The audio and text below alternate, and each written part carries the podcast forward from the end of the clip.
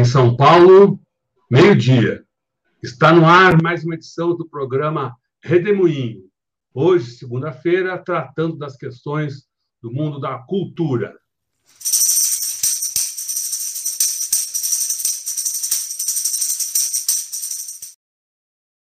Regina Galdino, que bom que você está aqui conosco, mais esse redemoinho. Regina Galdino, que é diretora de teatro e observadora atenta aí da cena cultural. O que, que você nos conta hoje, Regina? É, é, antes de entrar no assunto de hoje, eu só, quero fazer um registro que foi votado é, no Senado por unanimidade a Lei Paulo Gustavo, que vai injetar mais ou menos uns 4 bilhões é, na cultura de todo o país, né? Grande parte disso do fundo setorial do audiovisual, que está sendo muito afetado por esse desgoverno atual, e, e mais ou menos aí uns 3 bilhões para o audiovisual, 1 bilhão mais ou menos para as outras áreas, e a grande importância que tem essa lei emergencial, é, porque isso vai do chamado fundo a fundo, ou seja, de uma conta corrente do governo federal para a conta corrente diretamente dos municípios e dos estados. Isso para o Brasil todo, então, portanto, não é uma lei só do campo progressista, né? Ela foi unânime.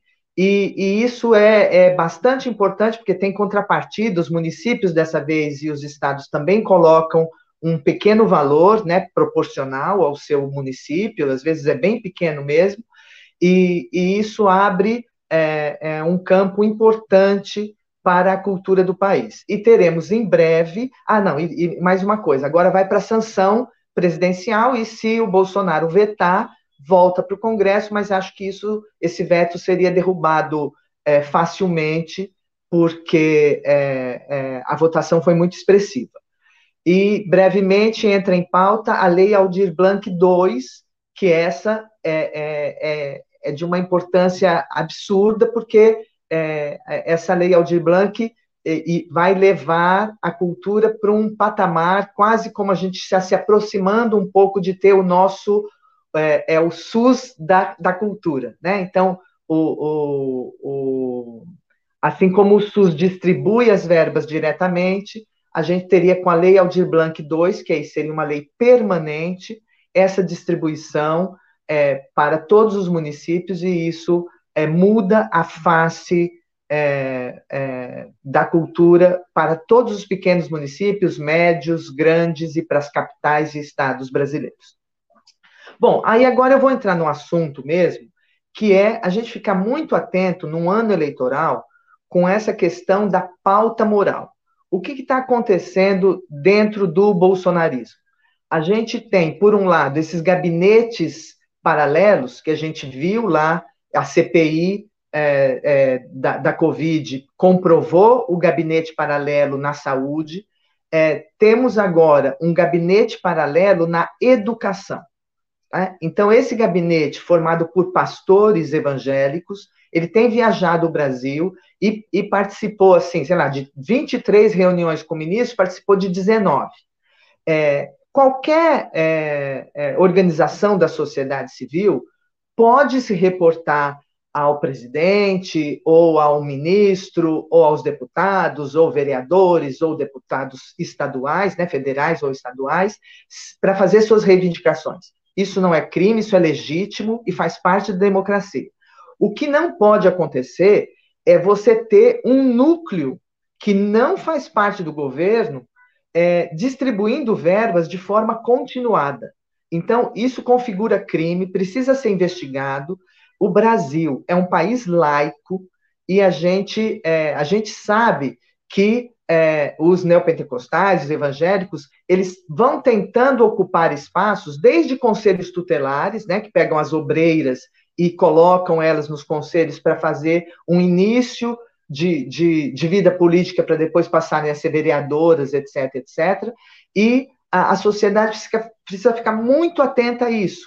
Então, não é de hoje que você é, é, tem em, em câmaras é, é municipais e em, em, assembleias legislativas estaduais é, evangélicos colocando a questão de, de, proteção da criança, como se a gente não tivesse um ECA, o Estatuto da Criança e do Adolescente, já para proteger as crianças além da nossa Constituição, tentando é, estabelecer censuras.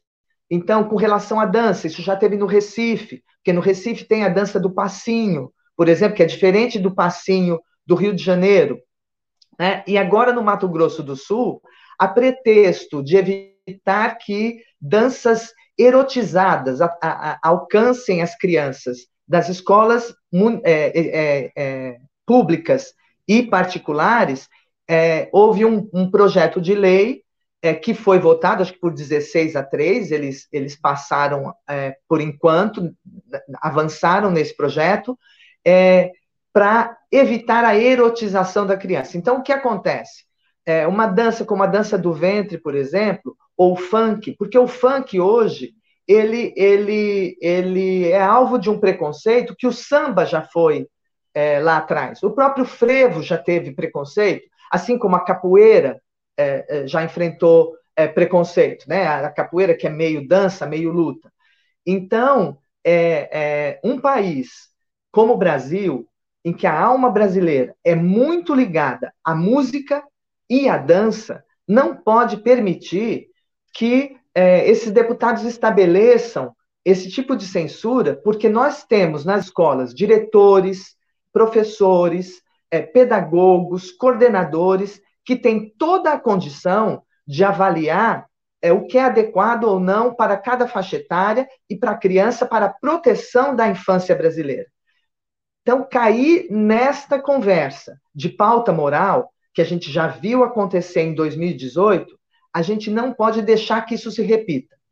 Cada vez que alguém na rua ou na sua família vier falar disso, a gente tem que contrapor com as questões que nos interessam, porque assim, se quer proteger a criança, vamos proteger a criança da fome, do mapa da fome que nós voltamos depois de ter erradicado essa mazela é, no Brasil. Então, portanto, se a gente tem o preço da gasolina no, no, do, do jeito que está, o preço do gás do jeito que está, o preço dos alimentos no supermercado, inviabilizando que as pessoas se, se, se, alimentem bem num país que é produtor de proteína e que, e que as pessoas estão se alimentando com, com ossos para fazer uma, uma, uma, uma sopa rala. Né? As perdas dos direitos, tanto previdenciários quanto trabalhistas, e principalmente, né, a morte é, da, da, pela Covid, que a gente vendo agora a mazela da guerra, a gente tem uma quantidade de mortes enormes. Então, todo mundo perdeu amigos ou familiares ou, ou conhecidos para a Covid-19, sendo que uma grande parcela dessas mortes seriam evitáveis pela compra é, da, da, Pfizer, que demorou 11 meses é, enrolando, né? Então, tudo isso a gente acompanhou na CPI da, da vacinação, e, e é isso que a gente tem que ter em mente para evitar uma nova eleição de dessas forças conservadoras que usam as pautas morais para é, colocar um véu na frente dos temas que interessam a população brasileira.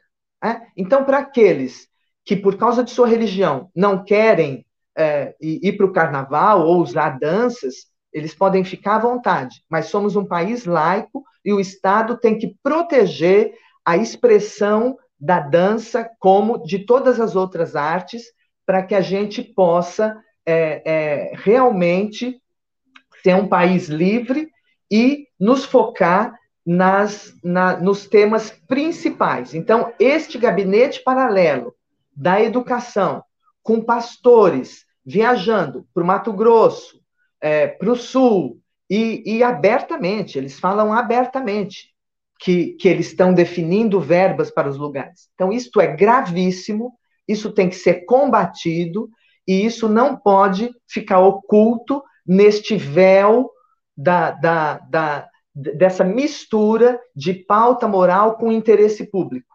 Nós temos que nos focar verdadeiramente naquilo que interessa.